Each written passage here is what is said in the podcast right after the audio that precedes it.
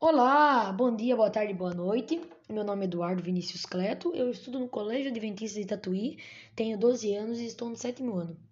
Hoje vim trazer um trabalho de ciência para você muito interessante, que o nome dele é Funcionamento das Máquinas Térmicas.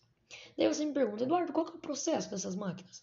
O processo de funcionamento das máquinas térmicas é iniciado com uma reação de combustão, que requer a presença do combustível gasolina, carvão, óleo, etc., do comburente, oxigênio e da ignição. Daí você me fala, o que é comburente e ignição, Eduardo?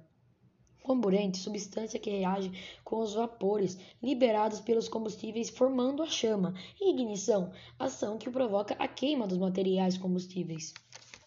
E você já sabe como que é o funcionamento das máquinas térmicas? Não? Então eu vou te explicar. As máquinas térmicas são máquinas capazes de converter calor em trabalho. Elas funcionam em ciclos e utilizam duas fontes de temperaturas diferentes: uma fonte quente, que é de onde recebem calor, e uma fonte fria, que é para onde o calor que foi rejeitado é direcionado. Daí você me fala, Eduardo, tem algum exemplo de uma máquina térmica? Sim, um exemplo é uma máquina de vapor.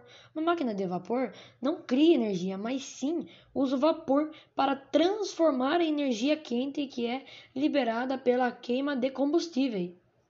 A máquina de vapor possui uma fornalha para que seja realizada a queima de carvão, óleo, madeira ou mesmo outro combustível para produzir energia calorífica. Então, resumidamente, tudo isso, as máquinas térmicas trabalham a partir do calor recebido que, por sua vez, gera trabalho mecânico, ou seja, movimentação do objeto. Então, tudo isso é o funcionamento das máquinas térmicas. Espero que tenham gostado, também espero que tenham entendido e até a próxima.